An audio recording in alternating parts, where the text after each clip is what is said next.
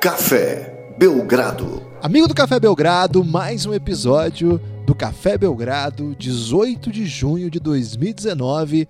Estamos a dois dias de um dos momentos mais importantes da história de alguma franquia. Não sei qual. Lucas Nepomuceno está aqui para me ajudar a descobrir, desvendar. Lucas, tudo bem? Está pronto para mais um draft que se aproxima? Olá, Guilherme. Olá, amigo do Café Belgrado. Estou preparado, Guilherme. É, é para isso que a gente espera o ano inteiro. Tem que aguentar uma temporada inteira da NBA para poder saber as posições de cada time no draft e aí sim no draft brilhar.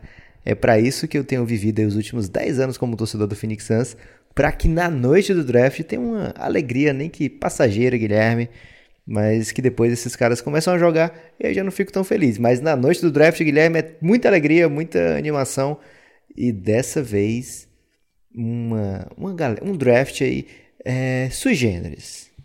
Sui generis? Por que sui generis? É um draft que tem, vai ter dois drafts, Guilherme. Tem o draft primeiro lá das escolhas 1 a 3, que já está mais ou menos definido, e a partir daí é muito caos, muita loucura, é, muita imprevisibilidade. Não é sempre que a gente tem um draft tão imprevisível, então esse vai ser um dos melhores. Ó, oh, não sei se está tão definido assim. Rumores na tarde des, desta terça-feira começaram a dizer que o Knicks talvez não esteja interessado em RJ Barrett, teria chamado Garland para um novo é, workout para tentar mostrar aí seus talentos para a franquia. Vamos ver o que vai acontecer. Tem muita história nesse draft. A gente está lá no Café Belgrado, lá para apoiadores do Café Belgrado, numa série Belgrado Draft, que a gente trata os 30 times da NBA. Aliás, é, estamos muito perto do seu final, até comovidos. Hoje, Lucas, em homenagem a todos os ouvintes que gostam do Café Belgrado, mas ainda não se dispuseram a apoiar, nós vamos lançar mais um episódio e esse é o último que nós vamos fazer isso, da série Team Needs, aberto para todos. Um episódio que os apoiadores já conhecem há algum tempo. O episódio sobre o San Antonio Spurs. O que, que você acha disso? Eu acho muito bom, Guilherme, porque lá no, no feed para apoiadores eu tenho um pouco mais de liberdade e aí eu posso falar mal do San Antonio na hora que eu quiser. Então, esse episódio aí vai me fazer lembrar que eu pude falar mal do San Antonio como um bom rancoroso torcedor do Phoenix Suns, que foi eliminado muitas vezes por esse time. Mas fora essa parte, né, essa parte aí que faz parte do folclore, da brincadeira, é um dos meus episódios favoritos, né? Porque a gente vai bem fundo no que o San Antonio tem que fazer, coisas que eles podem fazer para melhorar. É... Também tenta mapear as deficiências do time, tenta mapear as forças do time e ver como é que o San Antonio pode sair dessa off-season mais forte, voltando para aquela sequência, quem sabe, Guilherme, de 50 vitórias todo ano. Então é um dos meus episódios favoritos e que legal que a gente vai colocar aqui no feed. Então você fique é, atento e ansioso aí, porque alterna. Mas não vale passar logo pro episódio, não, Guilherme. Tem que escutar o resto. É, senão a gente não vai ver. Mas os chineses que controlam hein, as inteligências artificiais vão descobrir e vão nos contar, Lucas. Vou ter que dizer isso aqui. Então, se você pular até o final, você vai nos deixar muito tristes. Então, ouça conosco esse podcast é, sobre o draft. A gente recolheu 10 questões, as 10 questões primeiros, as 10 primeiras questões que chegaram do Twitter, assim que a gente está gravando aqui esse podcast, é né, começo da noite, na, na verdade é quase 8 da noite, dois dias para o draft mesmo, assim, então a gente coletou 10 questões, não foi assim selecionado, é as que chegaram mesmo. Então, se você mandou depois da décima, desculpa, sua pergunta não está aqui. Geralmente a gente responde todas. Então, ao término desse debate, assim, respondendo as questões que estão aí no imaginário popular. Depois a gente vai liberar esse episódio, então. Então fique atento aí, se você quiser ter toda a série, do, da, todos os times do Team Need, os 30 times, cafébelgrado.com.br. Daqui a pouco a gente fala mais sobre isso. Vamos lá, Lucas. Estamos aí às vésperas de um draft, um draft que, como o Lucas falou, tem sido notabilizado por ser, primeiro, Zion disparado em primeiro, Jamoran aparentemente está estabelecido como segundo. E agora essa dúvida na terceira escolha. Se Não o tem RJ dúvida, Barrett... Guilherme. Vai ser o RJ você acha, que, você acha que vai? É o Knicks, Lucas. Mas vai de RJ Barrett. Ok. Então da, questão, da pick 4 em diante, tá um universo é, absolutamente aberto. A gente vai não sabe muito bem o que vai acontecer, tem algumas possibilidades, mas draft tem muito também de surpresa. Tem muito time que gosta de alguns jogadores e está escondendo isso. Tem muitos jogadores que tem um tem um quê assim de sensualidade, Lucas. Tem um quê de obscuridade que às vezes pode seduzir. Sabe, por exemplo, aquele personagem de filme que é muito misterioso, você não sabe muito sobre ele, ele não abre a boca. Pode ser de filme, mas pode ser da vida também. E aí você se aproxima pela sua, abre a boca e ela só fala besteira. Mas até ela fazer isso, você acha que ele é muito bom, muito interessante? Acontece no draft também. Tem um monte de gente que você não sabe muito bem o que esperar. Então, às vezes, pode apostar alto. Esse é um momento, assim, que. É o momento de apostar. É o momento de crer. É o momento da esperança. Mas você é sempre me ensinou, Guilherme, que quem aposta volta para casa sem calças. Acontece muito no draft, Lucas. O que não falta é time sem calça na noite do draft. Agora vamos lá, Lucas. Temos questões aqui. Você está pronto para questões? Vamos ver. As questões às vezes são muito ousadas até para mim. É, mas acho que ninguém é tão ousado quanto você, Lucas. Na verdade, você é o rei da ousadia possível, né? Tem algumas ousadias que já, já superam a possibilidade. Aí não dá para chamar de ousadia possível, mas você é o rei das ousadias possíveis. Vamos lá, então. Na ordem das perguntas que chegaram, se algumas perguntas foram é, forem relativamente rápidas, é, a gente pode até expandir um pouquinho. Pode ser? Ok. Vamos lá então, a primeira questão do Rafael Antunes, o Rafueiro. Tacofol é o novo Boban? Para você essa, Lucas. Não. Não é o novo Boban. Ele é o Boban é, tem um arsenal muito mais O Boban faz filme agora, Guilherme. Tem isso também, mas o Tacofol pode fazer filme. Caramba, agora você me pegou. Aí se ele fizer filme, é capaz. Mas e o Tacofol, você acha que ele tem capacidade para andar numa no triciclo igual o Boban fez? Foi um triciclo pode, que andou? Pode ser que tenha, mas sabe o que ele não tem, Lucas? O quê? Chute. O Boban tem chute. O Boban tem um ótimo jogo de média distância. O, o Boban mata lance livre. O Boban é um jogador bom, pronto para a NBA. Claro que ele tem dificuldades por conta das suas características físicas. E aí fica muito difícil mesmo encarar alguns estilos de jogos, ainda mais estilo de jogo, ainda mais na NBA super acelerada do nosso tempo. Mas não dá ainda para dizer que estão na mesma frase. Eles só têm em comum o fato que os dois podem trocar lâmpadas de postes apenas é, com agachando. É, o, Ricardo... o Taco, Guilherme, ele fez um jogo contra Duke para ser bem honesto com o Taco, né? Onde ele estava muito dominante naquele jogo. O problema contra o Zion, inclusive. Contra o Zion, mas o problema vai se ampliar muito mais na NBA por conta da velocidade do jogo, né? Já era difícil para ele ficar em quadra por conta de falta, por conta de aguentar a correria o tempo todo. Imagina na NBA onde tudo isso é muito amplificado, né, Guilherme? Jogadores mais atléticos, jogadores mais experientes. Então é bem difícil, de verdade, para o Taco Fall se criar, digamos assim, na NBA com minutos relevantes. Não quer dizer que ele não consiga, Guilherme. O Boban também já foi visto como uma peça exótica na NBA e ganhou minutos relevantes nos últimos anos. Inclusive jogou playoff aí, mas na série mais importante teve que ficar no banco. Ricardo Peralta, torcedor do Blazers, está mandando a questão aqui. Esse draft é forte ou fraco? Eu não gosto desse tipo de análise mais, Lucas. Já gostei, mas não faço mais isso não. Mas é um draft que tem Zion, né? Então você vai lembrar de 2019 como o draft do Zion. É, é difícil você realmente ter um draft fraco você olhando, sei lá, os últimos 15 anos, você vê pelo menos um alguém muito, muito, muito bom, muito dominante sair do draft. É bem raro você ter um draft que você pensa, hum, podia ter pulado esse ano. Então, não vejo como mais com o nível do basquete praticado hoje, não, ve, não acho que a gente vai ter mais esse tipo de pecha não, Guilherme, de draft fraco. Eu, eu, não gosto também porque dá a impressão de que o destino desses jogadores já está traçado. Não estão. É né? os, destinos, os, destinos, não estão. As equipes podem trabalhá-los, é, os jogadores mesmo podem trabalhar suas, seus eventuais defeitos. Para além disso, jogador americano ou jogadores internacionais em 2019, eles são muito preparados. Eles são assim, eles são muito experimentados, são vistos de todo modo possível. Então, os caras que de fato atraem a atenção de equipes podem a nossa, a olho nu, para usar uma expressão do Lucas, parecerem assim, ah, esse cara não tem condição. Comparado com três drafts atrás, que tinha não sei quem, não sei quem, não sei quem, esse cara não era nem nada de perto.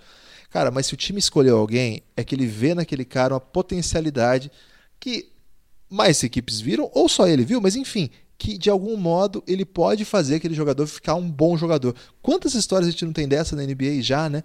Então eu não caio mais nessa, não. Eu acho que todo draft pode ser fraco ou pode ser forte, dependendo do que vai acontecer na sequência. É mais fácil olhar 10 anos depois do que ficar é, apostando aqui. É muito, é muito boa a história que o David Fisdale contou já, Guilherme. E se não me engano, eu contei aqui no podcast também uma vez do sobre o Michael Beasley.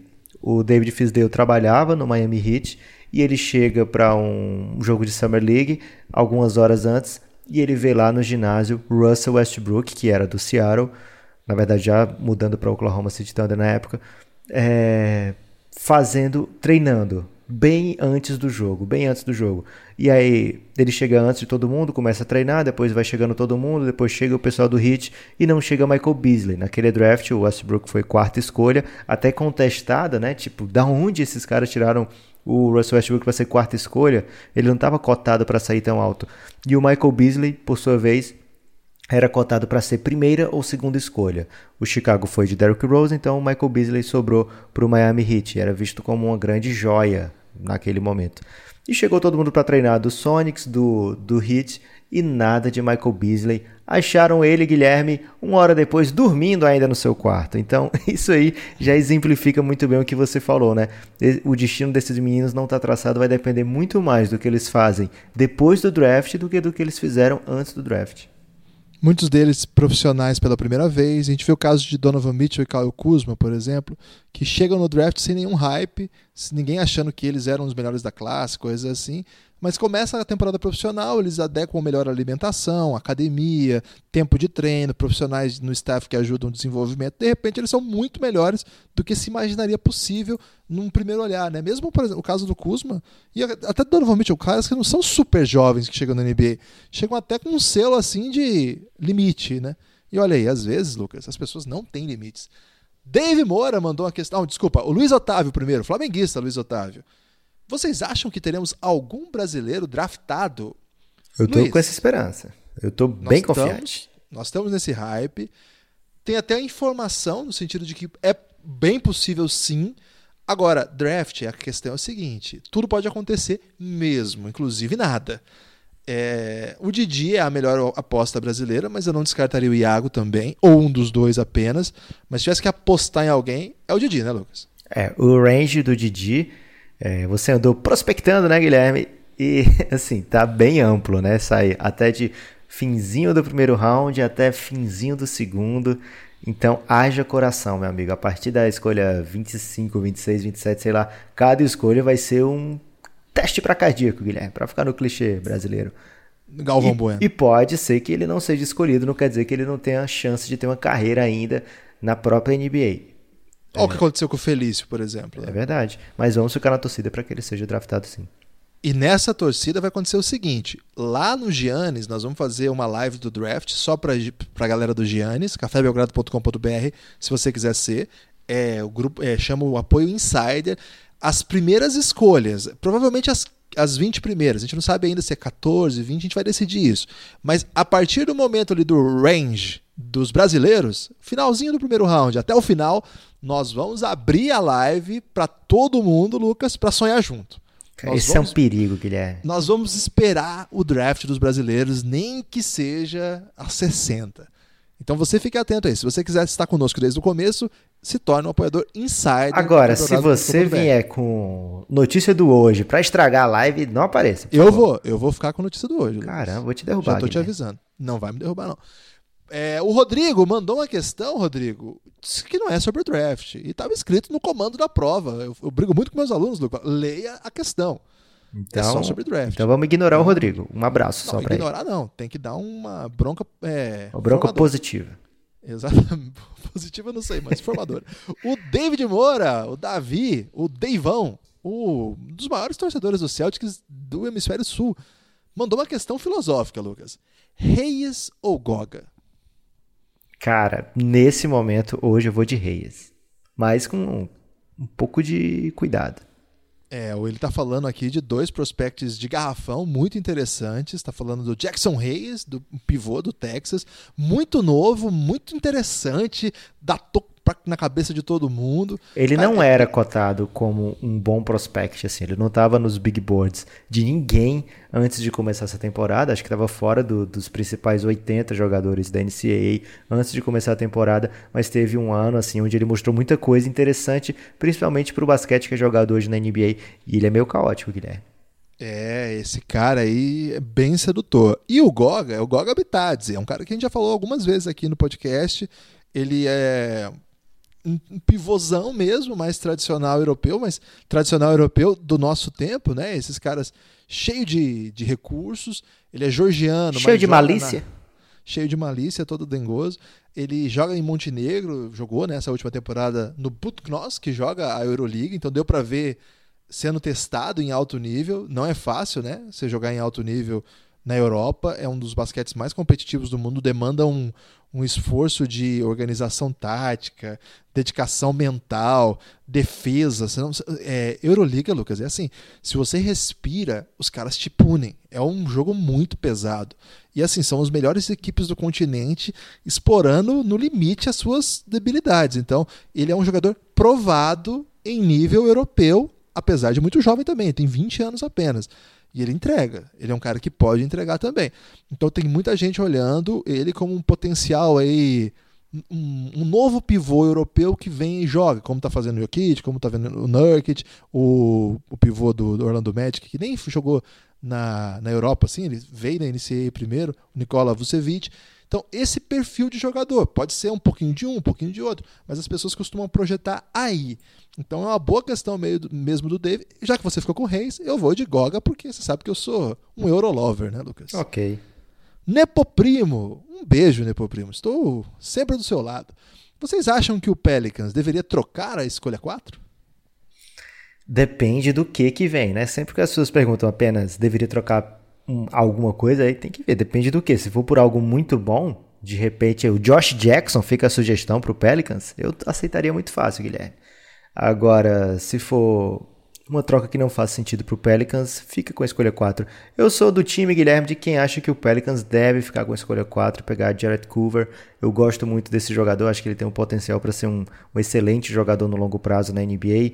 É um cara desses que a gente prevê que vai ter uma carreira muito longa por justamente ele trabalhar muito no jogo dele.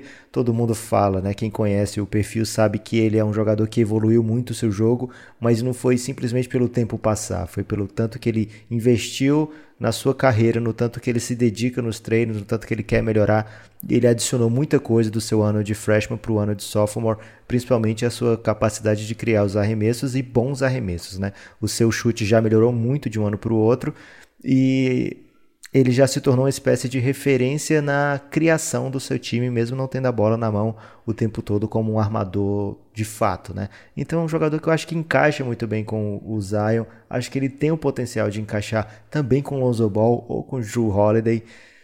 De repente, o Pelicans pode investir ainda mais fundo nessa reconstrução e buscar um caminho onde fique sem o Holiday e aí faça sentido você ter Coover e Lonzo Ball.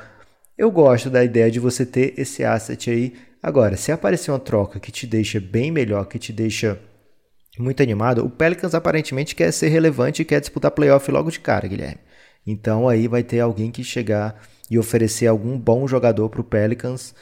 É, Bradley Beal? De repente um Jalen Brown. Bradley Beal seria excelente, mas eu não sei se vai ser tão barato assim não. É, se não chegar uma escolha realmente que tire o ar do peito do David Griffin, o GM, eu acho que o Pelicans deve manter sim a escolha. A Lua, a Lua Ujarovski, né, que brilhou aí lá no Giannis, quer saber o seguinte: o que seria melhor pro Knicks? Manter a pique ou trocar? Essa é pra você, né, Guilherme? Pergunta do É Knicks. sempre um dilema, né? É sempre um dilema, manter a pique ou trocar. O problema do Knicks é o seguinte: se, se, se é pra escolher, ele escolhe mal. Se é pra trocar, ele troca mal. Então o que fazer? Não, falando sério, o Knicks no último draft se mostrou um time que está investindo bastante no seu front office de olheiros, né? Tanto que eles encontraram aí duas peças fora do range, né?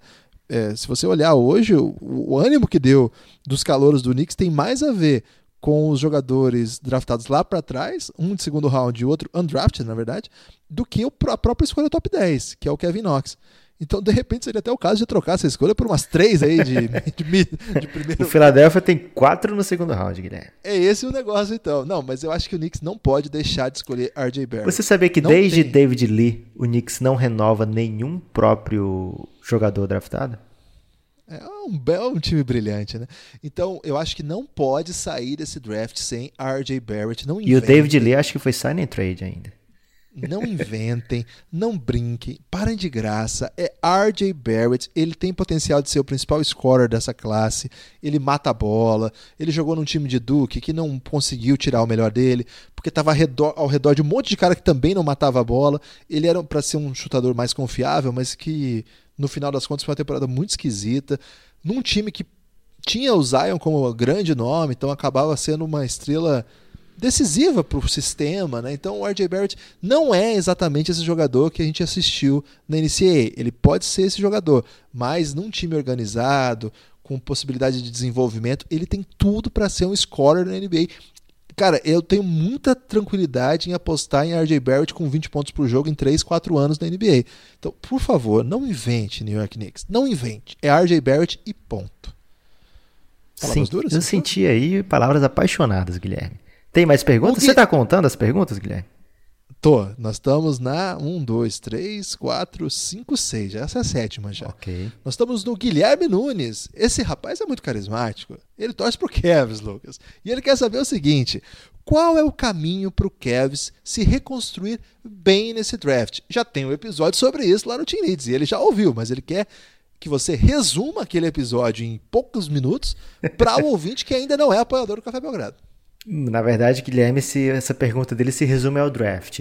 E qual o caminho para o Kevin se reconstruir bem nesse draft? É fazendo boas escolhas no draft. Eu acho que você ir de DeAndre Hunter é um bom caminho.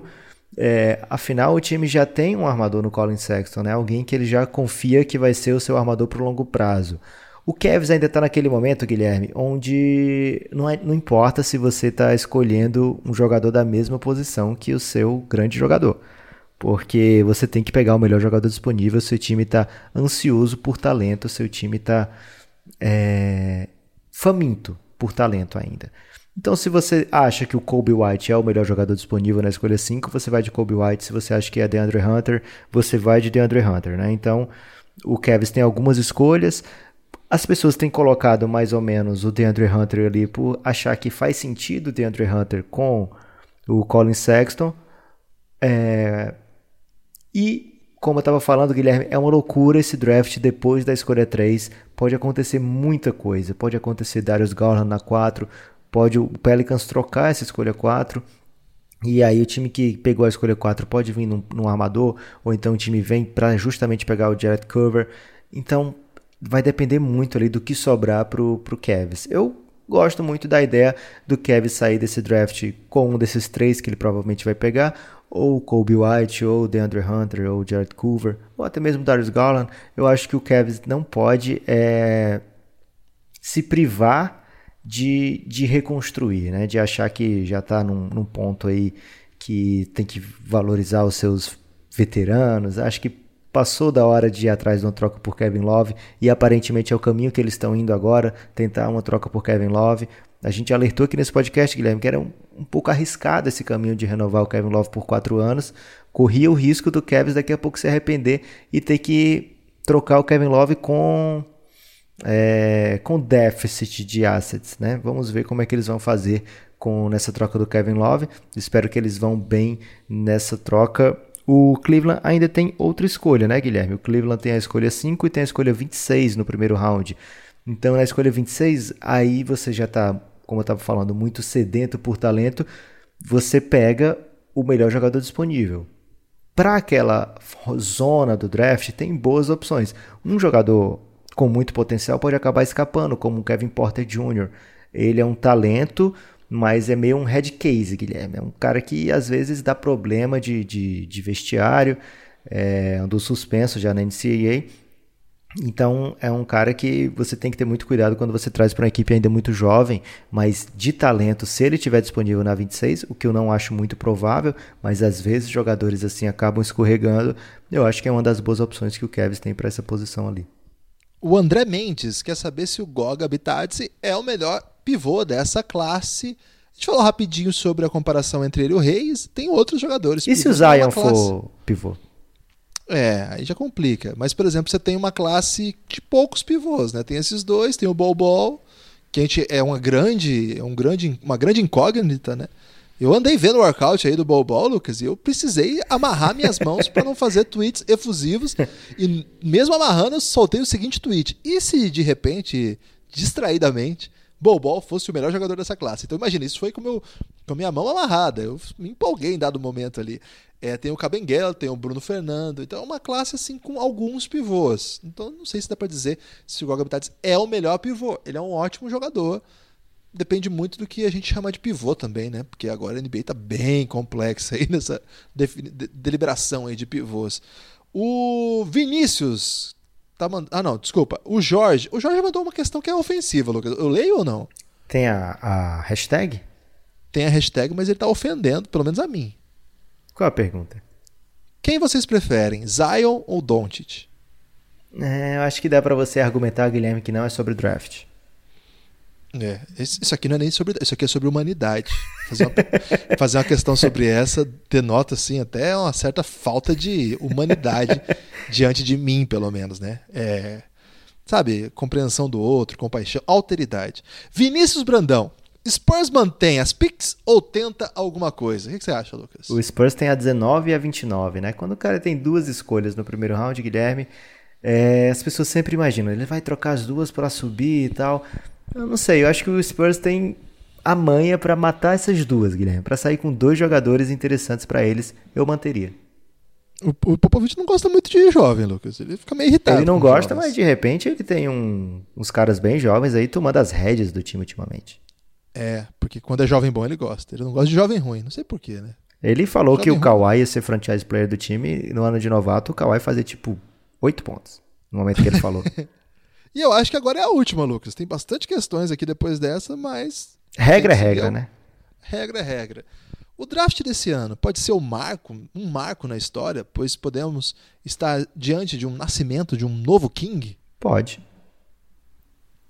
É, o novo King eu não gosto, porque para mim King é King, né? Mas tomara que o Zion venha para entrar nessa família aí de Duran, Kawhi, LeBron. Você está restringindo aí um draft inteiro a Zion, Guilherme. Ele falou que pode ser o marco, pois podemos estar vendo o nascimento de um novo King. E aí está em aberto o nome dessa pessoa. Pode ser de repente ah. o RJ Barrett, pode ser um rei, o Jamoran, pode ser de repente o cara que o Phoenix Suns pegar, provavelmente vai ser muito bom. Quem que vai ser o cara que o Phoenix Suns vai pegar, Lucas? Já acabaram as perguntas Aguarde agora. Aguarde quinta-feira que a gente tem uma surpresa. Sério? Não vai ser o Darius Garland? De repente pode ser até o Didi, Guilherme. ok, ok. Lucas, chegou a hora então de liberar pra galera o episódio do Team Needs do, do San Antonio Spurs. O San Antonio Spurs foi um episódio que já tá no ar para os apoiadores já algumas, algumas semanas, eu não digo, né? Mas alguns dias, porque essa semana foi incrível, né? Assim, de produção. Incrível no sentido de não crer, tá, gente? Não é autoelogio, não. Foram 30 podcasts nos, nos últimos 30 dias. Foram 28, na verdade. Falta a gente gravar ainda os finalistas da NBA. A gente vai fazer isso amanhã e já gravamos os 28 times que não chegaram às finais, finais da NBA. E este que a gente disponibiliza é um episódio do San Antonio Spurs. A gente gravou um para cada um dos times da NBA. Então, se você quiser ter acesso a todos, eles seguem mais ou menos essa, mais ou menos não, né? Essa estrutura aí e a gente comenta o cap, as possibilidades de reconstrução, qual o atual estado do time, como que a equipe está organizada. Então, se você gosta desse tipo de trabalho, é desses é, ouvintes mais é, hardcore, gosta muito de NBA, é para você essa série, cafébelgrado.com.br, nos apoie a, a, partir de 30 centavos por dia, R$ reais por mês. Eu acho que é pouco diante assim do tanto de coisa que a gente vai botar no seu ouvido, mas de repente você acha que não. Então ouça aí e faça a sua análise se a gente merecer. Se você achar que a gente merece, cafébelgrado.com.br. Não tem só essa série lá, são mais. Lucas, eu posso ter perdido meus cálculos, mas eu já estou em 58 horas de conteúdo exclusivo. 58 horas. E aí tem mais um monte de coisa, né, Lucas? Tem série é, sobre o LeBron James. O pessoal que está chegando agora talvez não saiba ainda. A gente fez uma série sobre a carreira do LeBron. Acabou a primeira temporada com tudo que ele viveu na primeira passagem dele no Cleveland. A próxima temporada começa junto com a temporada regular, já entrando na temporada dele no Miami Heat. Tem uma série sobre estrangeiros da NBA, cada episódio é dedicado a um dos melhores estrangeiros. A primeira temporada já se encerrou, teve Ginobili, teve Sabonis e outros jogadores. Tem uma tem um monte de séries, na verdade, sobre os jogadores dessa temporada. Tem muita coisa lá. Então você faz o seguinte: entra lá no site cafébelgrado.com.br que você vai dar de cara com o nosso sistema de apoio financeiro, apoio coletivo, desculpa, chama Apoia-se, né, o sistema. Então você entra cafébelgrado.com.br que tem lá toda a lista de possibilidades de conteúdo que você vai ter acesso se você apoiar o Café Belgrado. O Café Belgrado é um conteúdo é, independente, é produzido por mim e pelo Lucas a gente edita, a gente grava, a gente pauta, a gente faz tudo, a gente divulga, a gente posta no Twitter, a gente faz divulgação e a gente tem outros empregos também para conseguir fazer tudo isso. Então, é, de fato, é um trabalho ali de tentar se colocar, tentar produzir conteúdo para que a galera que é fã do basquete consuma, nos ajude a continuar crescendo. Na medida que chega mais apoio, surgem novas ideias, a gente quer continuar levando conteúdo massivo para o ouvido das pessoas e precisa do seu apoio para continuar crescendo.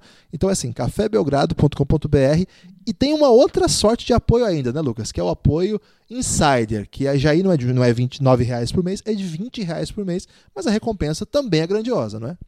A recompensa, Guilherme, é participar da mais bela e carismática comunidade basquetebolística desse país, o grupo institucional de apoio negando o nosso inimigo sono, o Giannis, e aí foi um grande momento aí da sigla, né? As pessoas normalmente procuram o nome do seu empreendimento, Guilherme, de acordo com a sigla que quer, e a gente viu no Giannis um potencial parceiro para essa empreitada.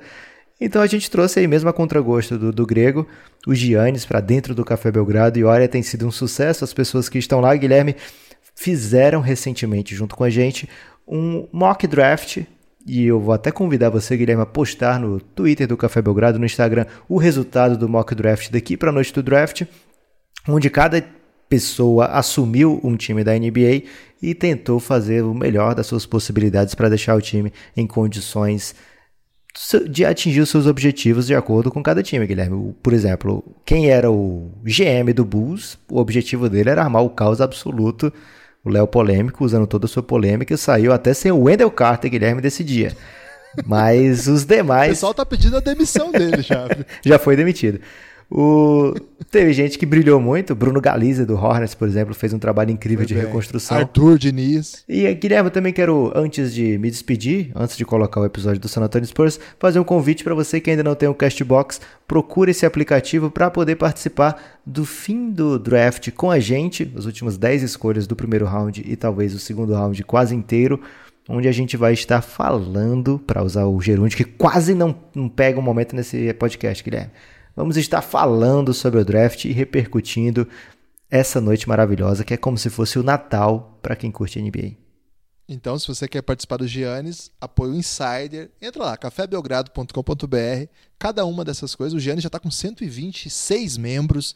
E todo mundo lá manja muito de basquete, não para de falar de basquete. O grupo foi criado para ajudar nas madrugadas de NBA a não a, a inclusive a, ao Guilherme, eu e ao Lucas a não dormirmos, né? Esse grupo foi criado mais para nos ajudar, nossa dificuldade de ficar acordado aí por conta da idade mesmo. E agora já virou um grupo de o dia inteiro, né, Lucas? Agora não dá para dormir nem depois do almoço, mas é, às vezes você tem que dar uma dormidinha com o Giannis aberto, porque eles não param de conversar sobre basquete o tempo todo. Então, cafébelgrado.com.br e dá o play aí, Lucas, pra gente ouvir o Team Needs San Antonio Spurs. Café Belgrado. Amigo do Café Belgrado, mais um episódio da Team Needs. Isso mesmo, aquela série, minissérie, que faz parte do, do universo Belgrado Draft. É uma grande confusão, Lucas, mas é para falar de um time que tem muitos torcedores que nos apoiam, que tem muitos torcedores no Brasil e que tem mais ou menos 155 temporadas seguidas nos playoffs, Lucas. Está pronto para falar deles? San Antonio Spurs? Olá, Guilherme. Olá, amigo apoiador do Café Belgrado. Eu sempre estou pronto para falar de San Antonio Spurs, Guilherme, porque eu tenho muita, primeiro, inveja acima de tudo, né?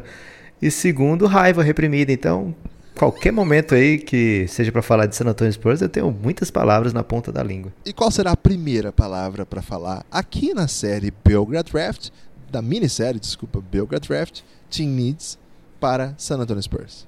Vai ser uma expressão, pode ser? Duas Pode palavras. Ser, pode ser. Seja menos.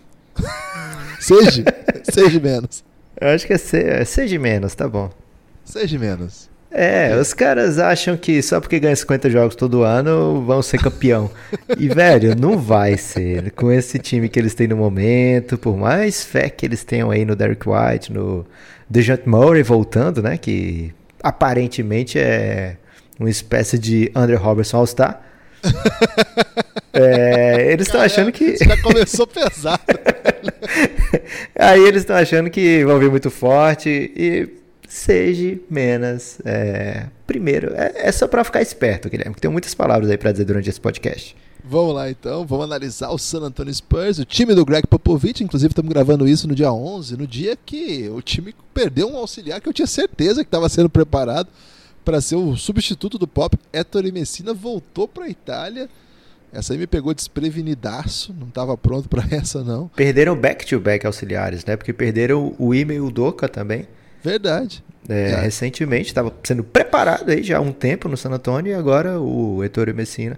Eles são muito acostumados a perder gente, né, Guilherme? Todo mundo quer a galera do San Antonio. Agora, perder para a Europa é meio novo, né? É, se bem que o, Messina é italiano, deve ser um projeto bem vantajoso para ele, assim, voltar para casa, né? É uma lenda do basquete europeu, um dos maiores técnicos que já treinaram naquele continente, um dos- acho que o maior técnico italiano da história. Tenho tanto conhecimento sobre a história do basquete italiano, mas certamente do século XXI, o maior técnico é, da Itália. E agora a Becky Hammond, né? Ficou como a, acho que é a principal auxiliar agora, né? Porque era Eu um- acho que o cara cansou de ir para tanta entrevista, porque todo todo trabalho vago chamava o Messina para entrevista É e verdade. aí ele Ele e ele péssima via... entrevista, hein? É, e aí ficar vendo os caras ruins sendo escolhidos, você vai pra entrevista, aí de repente sai de lá um.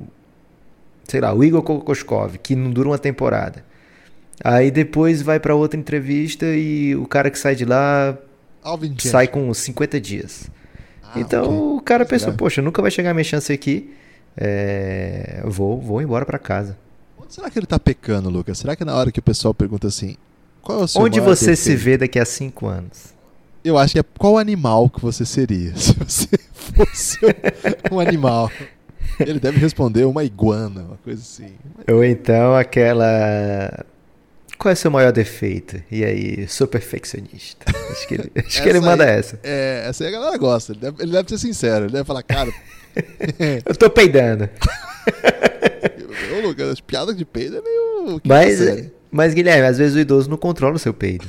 E aí o cara pensa, Chega, poxa, Lucas, tá bom. ok. Vamos falar do San Antonio Spurs. Já falamos já de eh, hot takes aí sobre DeJounte Murray e palavras duras contra Hétero e Messina. E nem começou direito o podcast para analisar esse time aí, que mais um ano muito interessante.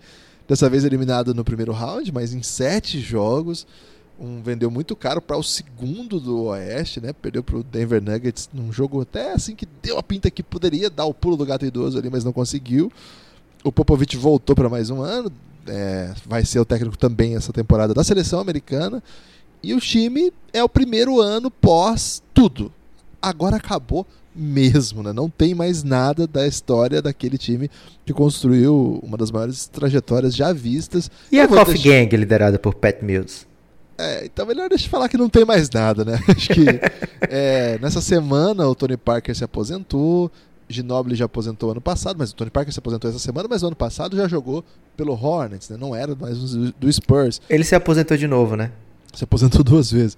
O Ginobili já aposentou também o ano passado. O Tim Duncan já há algumas temporadas já vem aposentado. Kawhi já não é mais dos Spurs, inclusive tá aí disputando a final. Inclusive, a gente tem que avisar isso pra torcida do San Antonio, né, Guilherme? Que tá torcendo pro Kawhi ainda, Lucas. Mostrando- Gado demais. É, são um dos maiores movimentos gados aí. Mas a gente apoia também o gadismo nacional e internacional. Esse novo Spurs é diferente. Esse novo Spurs é formado por jogadores muito distantes desse Big Three. A gente já começa aqui já a explicar por que, que o torcedor do, do, Spurs leva tantas palavras duras do Café Belgrado. Porque eles mandam perguntas pra gente, lembrando da época que eles eram gloriosos, que tem mais de 50 vitórias, Porque, cara, vocês tinham três Hall da Fama e um menino que também vai pro Hall da Fama junto com esses caras. Então era evidente que todo ano vocês seriam candidatos a tudo. Agora não. Agora os Spurs têm um grande elenco pra brigar e tem o melhor técnico da NBA pra organizar isso aqui. Então o que, que o Spurs tem, Lucas? De onde nós vamos começar?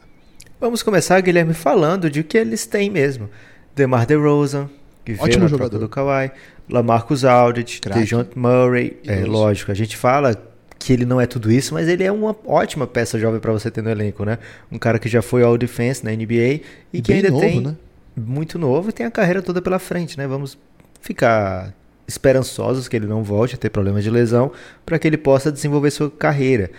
Ele tem um ponto de partida interessante. Agora, eu não sei se o teto dele é tudo isso que a torcida do San Antonio imagina. E assim, gente, eu sou muito acostumado a ser desiludido com essas jovens promessas do meu time. Então, eu sei do que eu tô falando.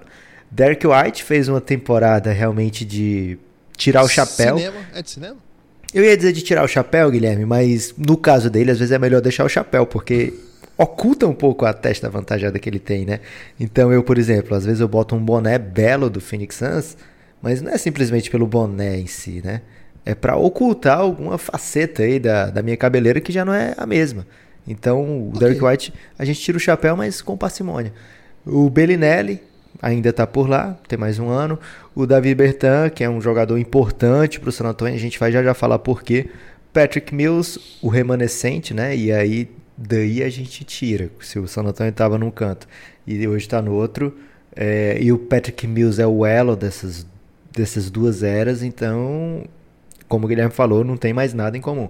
Aí o Poeltl, que veio também na troca do Kawhi. Lonnie Walker, olha a profundidade, né? Olha o tanto de gente que a gente já falou. E Brin Forbes. Por que, que eu fiz questão de falar o nome de todo mundo? Todo mundo tem contrato?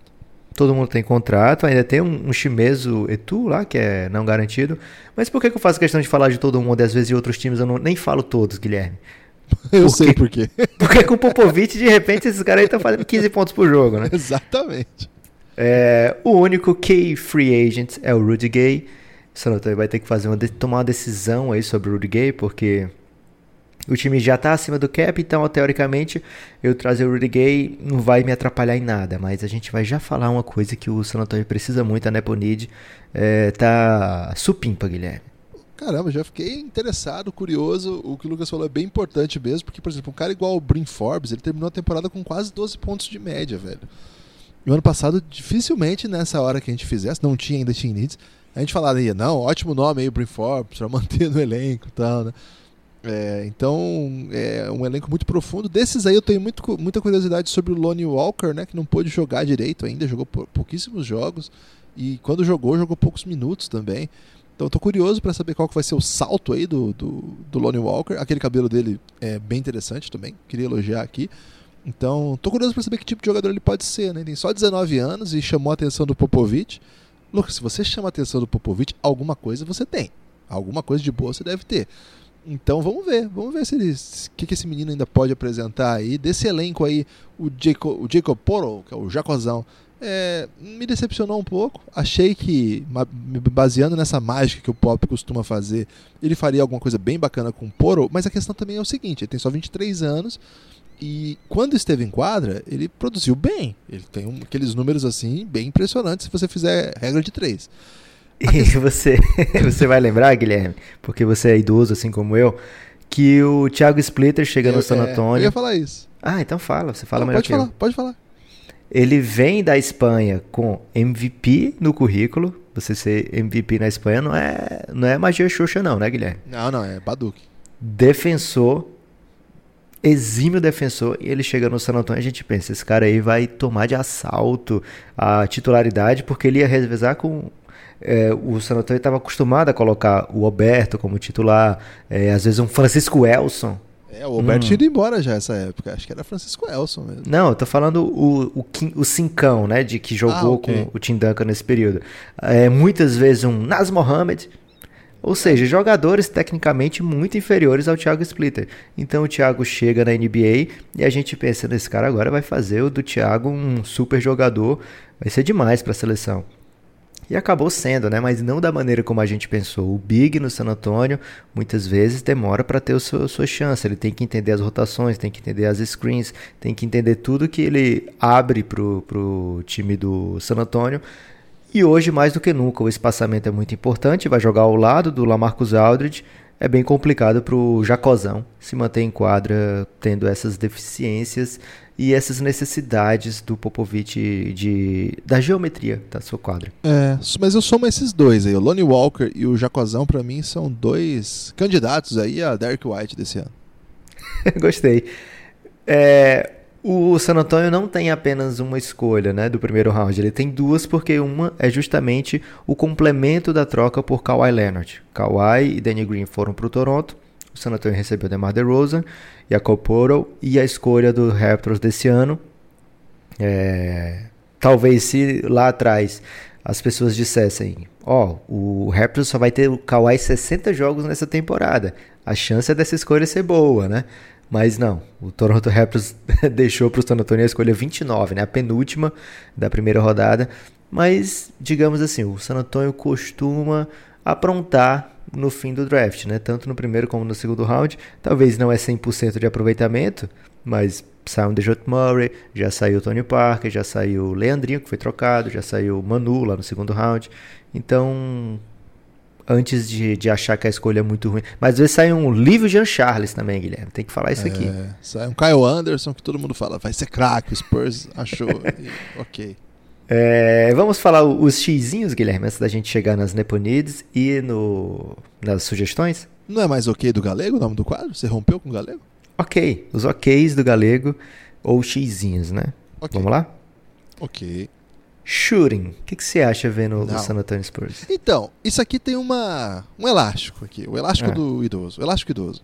Porque em dado momento da temporada, dessa que se passou, o Spurs foi o time que mais matava a bola. Você lembra disso aí? E aí, um percentual. Repente, isso. E aí, de repente, o time parou de chutar.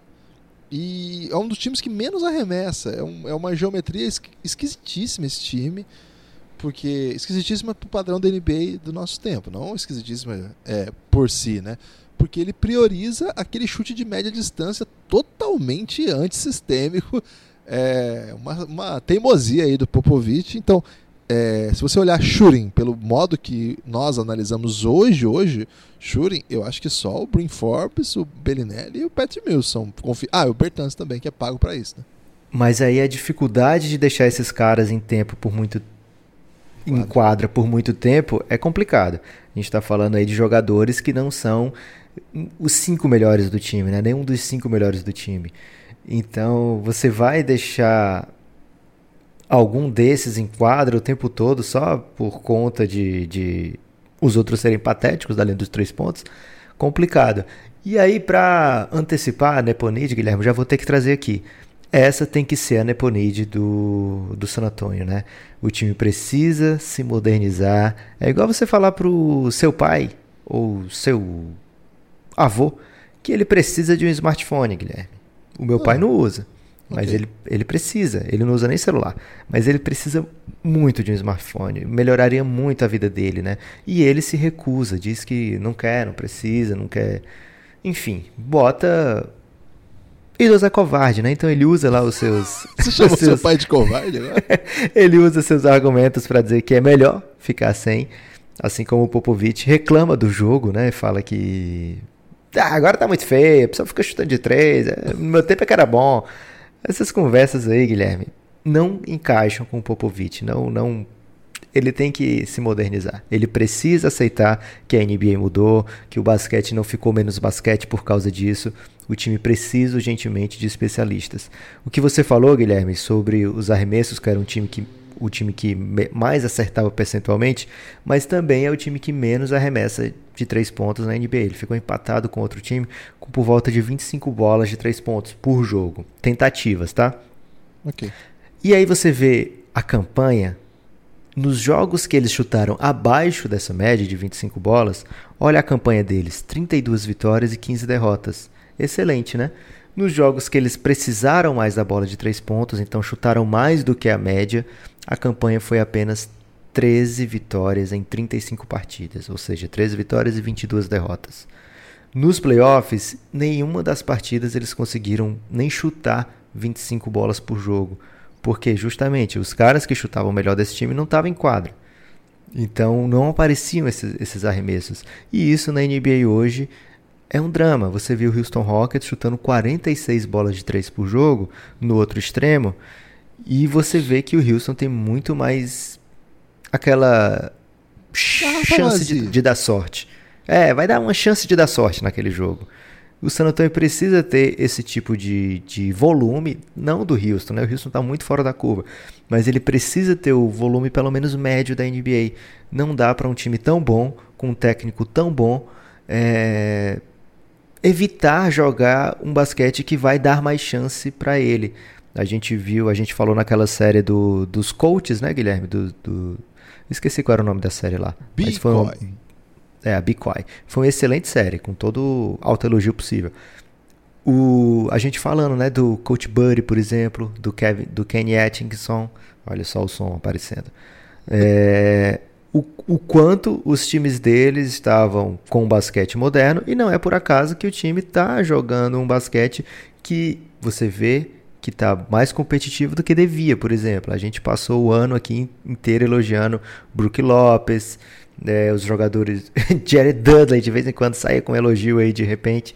Então, o San Antonio precisa se modernizar, precisa de especialistas e essa é a Neponid para esse San Antonio Spurs dar um salto e virar um time que vai chegar no playoff para competir e não simplesmente para figurar, ele vai precisar se modernizar. Você tem aí é, o único meio de conseguir shooter é na, no draft, Lucas?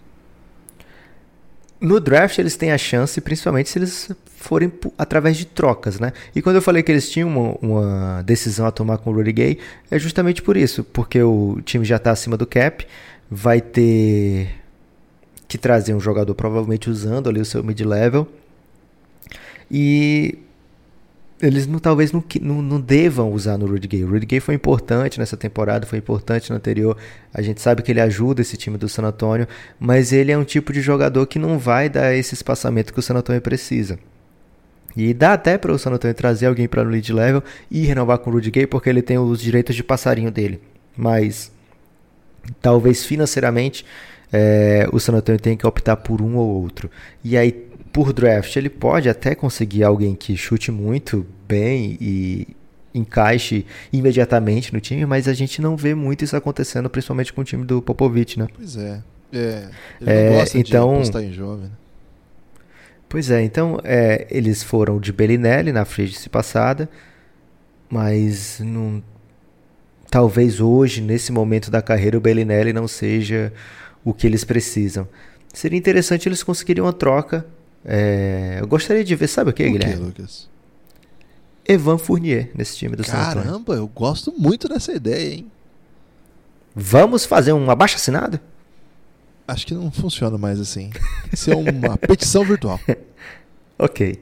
Então fica essa dica aí pro, Chipamos. pro ouvinte. Vamos. É, o ouvinte aí que é mais é ativo na rede social do San Antonio Spurs, de repente no Real GM, Talvez o Popovich use, Guilherme, o Real GM. O Popovich é bem idoso, mas um idoso daqueles que são antenados, né? Então o Real GM fez sucesso ali pelos anos 2000 e ele pode usar até hoje. E no draft, Lucas? Quem nós vamos sugerir para esse povo maravilhoso? A gente não terminou os OKs do. Ah, tem do, mais? Liga, Perdão. A gente só foi no shooting. E Juventude. Só palavras duras, né, pro shooting deles. Juventude, o que, que você acha? Não tem, precisa muito. Você acha isso? Porque assim, eu, enquanto eu concordo com você que não tem, que precisa, eu acho que não é bem uma necessidade desse time para essa free agency. Eu não sinto que seja não, o que eles eu vão... Eu não acho que você tem que buscar a juventude. Você tem Derek White, 24 anos. DeJounte Murray tem que 22, 23. É. O Brin Forbes é novinho, 25 anos. O Lonnie Walker... Lonnie Walker, 19. Né? O, o Poro, né? Mas ele... É. Jacozão, 23, né? O Bertans 25. O DeRozan não era um idoso também, não. O DeRozan né? acho que tem 30. 29 para 30. Pois é. E o Aldridge já é um pouco mais velho. Eu acho que você precisa re, re, é, rejuvenescer o seu elenco, de modo geral. Talvez essas, esses caras aí fiquem, mas vamos trocar ali um Bellinelli por um menino de 22, 23, entendeu? Vamos tentar meter mais um rookie aqui na rotação para dar um, uma, uma rejuvenescida. A ideia é meio essa. É, a defesa, pela primeira vez do, em muito tempo, não foi tão boa assim. E aí vamos, vamos usar a justificativa aqui que o time não tinha especialistas defensivos, né? Acho que o, o especialista, o melhor defensor, o DeJounte Murray, deve ajudar nesse aspecto, mas o time, como enquanto time, precisa caprichar mais para esse ano.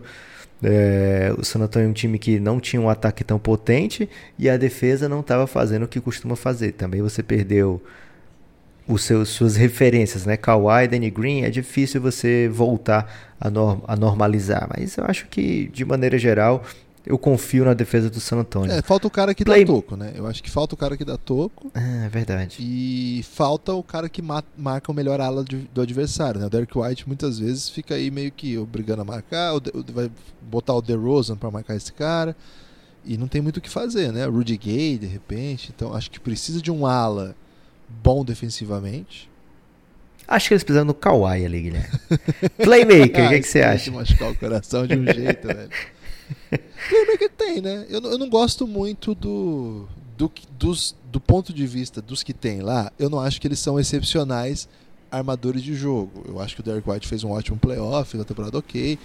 Acho que o DeJounte Murray tem potencial defensivo, é bem atlético. Mas ele não, eles não são. Imagina, eles tinham Parker e Ginoble, dois dos maiores playmakers da história do jogo.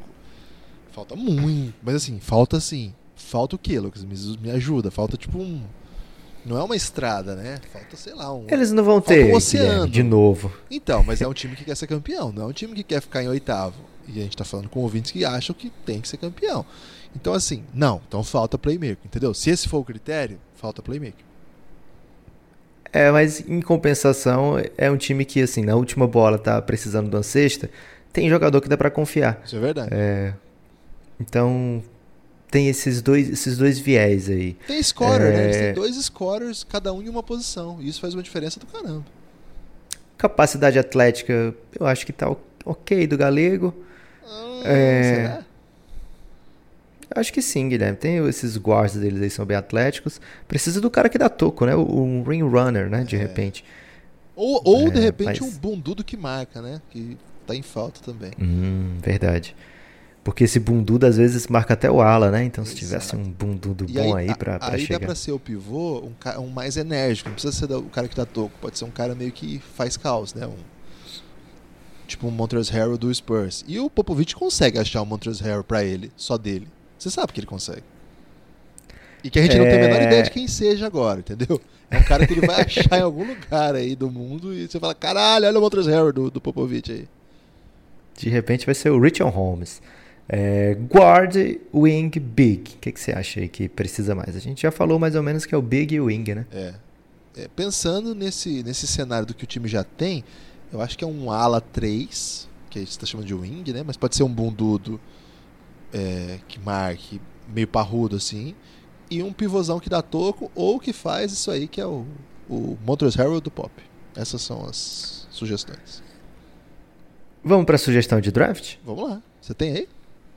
Eu tenho duas. O time tem as escolhas 19, 29, 49. Nesse draft, Guilherme, é meio brumoso esse espaço brumoso aí entre 19 e 29. Não pronto, Lucas. Sinceramente, não estava pronto para brumoso uma hora dessa. É, entre 19 e 29, a gente pode dar sugestão aqui e de repente esse cara pode sair na 19 ou na 29, né? Então dá para fazer um pacotinho aí de sugestões pro San Antônio. Você quer começar ou eu começo? Eu vou começar com um que eu gosto muito de olhá-lo e pensar que esse cara na mão do pop vai ser bem útil. Posso mandar? Vai lá. Cameron Johnson. Defenda o seu ponto. Primeiro, ele já é mais velho. Ele não vai deixar o, o pop puto. Ele tem quase 24 anos. O Pop não quer ver kits, Lucas. O, o Pop vê a espinha, ele fica irritado. Ele gosta de jogador sênior. Você já viu ele botando sênior algumas vezes já para jogar. Ele mata a bola de três, Lucas. Ele, ele chutou nesse ano na faculdade 40, faculdade é excelente falar, né? Na NCAA 45%, é, com volume, com quase seis bolas por jogo. Vem de uma equipe tradicional. É um cara assim, que não vai chamar atenção para lottery porque ele é um pouco mais velho. Então talvez ele sobre até para sua escolha de final de aquela escolha que é do Toronto. Eu acho que é um cara que já dá para jogar. Ele não é exatamente o cara que vai ser o seu bundudo defensor, não é para isso, mas eu acho que ele, ele pode ser um cara que mata a bola vindo do banco que o Spurs faria muito bem. Então gostaria que ficasse ele. Não gostou, não? Eu gostei médio. Ok. Eu vou mais ou menos na mesma, na mesma pegada. Também vou sugerir um sênior, que é o Matisse Tiboul. E aí eu não sei se é Tiboul, se é Tiboulé. É Tibulé, É. né? É Matisse, né? Então é Tibulé. Ok. Mas ele é americano mesmo, apesar desse nome francês. Lebron é nome francês também. Ok. E ele é o, digamos, é o principal nome defensivo desse draft. Pelo menos assim, para as alas, né? É, Ele tem um bração, tem- hein, velho?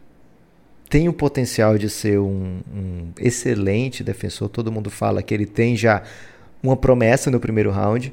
E aí um time como o San Antonio, que tem duas escolhas, pode ser um desses times que prometeu. É, chega para a NBA quase pronto, né? Por ser um sênior. Ele tem um wingspan de 7 pés, e aí dá 2,16. E ele é um 3D com a cara do San Antonio, porque ele é um 3D que ele tem que evoluir o seu 3. Então é muita cara do San Antonio. Fica essa minha sugestão aí. Tem mais uma também, você tem? Tem- eu tenho mais duas. Uma, mais uma pra esse, esse arco aí e uma o- outra pro segundo round. Você quer que eu mando a, a do primeiro round aí? Vamos ver se a gente casou uma das, das escolhas. Mifundu Kabengel. Caramba, um dos melhores nomes. É muito bom esse nome, ele é canadense. E, cara, ele é grandão que mata a bola de três. E você sabe que grandão que mata a bola de três ajudaria muito esse time. Sabe o que, que me assusta, O que Guilherme? que te assusta, Luiz? Um grandão que mata bola de três que fica. que as pessoas não estão babando por ele. Isso me assusta um pouco. Hum, ok, mas é porque ele não é o JJJ, tá entendendo? É outro perfil, assim. Mas é um cara que acho que vai se virar, Lucas. Queria dizer isso aí. Me diga aí por que, que é bacana. Não, O que, que ele tem de massa? porra, ele é grandão, mata bola de três. Você quer mais? Ele dá toco? Não dá muito toco, não. E ele tem algum familiar massa? Hum, se tem, ele não me avisou, não, Lucas. Caramba, eu pensei que eu, eu justo estava é, levantando a bola pra você, porque ele é o sobrinho de Dikembe Ah, Mutombo. ele que é o sobrinho do Mutombo, o Cabenguele? É. Caramba, eu sabia que o, o- o sobrinho do Mutombo tava bem cotado, mas eu não sabia que ele era o Cabenguele, não. Pois é. Caramba, Um dos excelente. melhores momentos aí da família Então Mutombo. ele vai aprender a dar toco. Ele deu 1.5 no, na NCAA, vai aprender a dar toco com o tio, ué. Eu tinha outra sugestão, mas já tô vendido aí, Guilherme, pelo Mifundu. É o Catinguele. Acho que vai ser um, um cara que vai render bastante com o San Antônio. Você tem mais um aí pro segundo round, né? Tenho. Esse aqui é outro nome excelente, que é o Iggy Bradzikis. Caramba, o escolha 49 aqui, a gente sugerindo. A gente pode até sugerir cara bom, mas muitas vezes no draft os caras escolhem gente que nem existe. E escolhe por E causa aí do fica- nome, né? Fica provado que nem existe porque são pessoas que não estão jogando em lugar nenhum do mundo. Você vai procurar de repente o cara tá na Tanzânia. Iggy Bradzikis. Caramba, que nome. Por que, Guilherme? Por que Primeiro, você sugere ele isso? mata a bola de três, Lucas. É cara branco que mata a bola de três. Você sabe que esses nomes são bons, né? Cara branco que mata a bola de três, a gente sempre tá animado. Ok. Além disso, ele é lituano, velho. E além Hum. disso, ele já tem a experiência de ter jogado na Universidade de Michigan. E ele tem idade boa ainda, tem 20 anos só. É, e o San Antonio adora draftar uns caras que nunca vêm, né? Eles têm lá o Milutinov, tem o próprio Livio Jean Charles. Quem mais, Guilherme, que eles pegam que nunca vem? Ah, tem um Tem monte, muitos, é. principalmente segundo round. Exatamente. Então, gostei bastante aí da sua escolha. Eu tinha outro pra sugerir, mas eu vou deixar pra mais pra frente. A gente precisa sugerir pra todo mundo, né, Guilherme? Então, pra eu não entrar na sua de sugerir os mesmos caras, vou guardar esse nome aqui pra um outro time Você tá sortudo. fazendo críticas às minhas sugestões? Críticas que só bons entendedores entenderiam. E você, infelizmente, é um grande entendedor. Forte abraço. Thank you.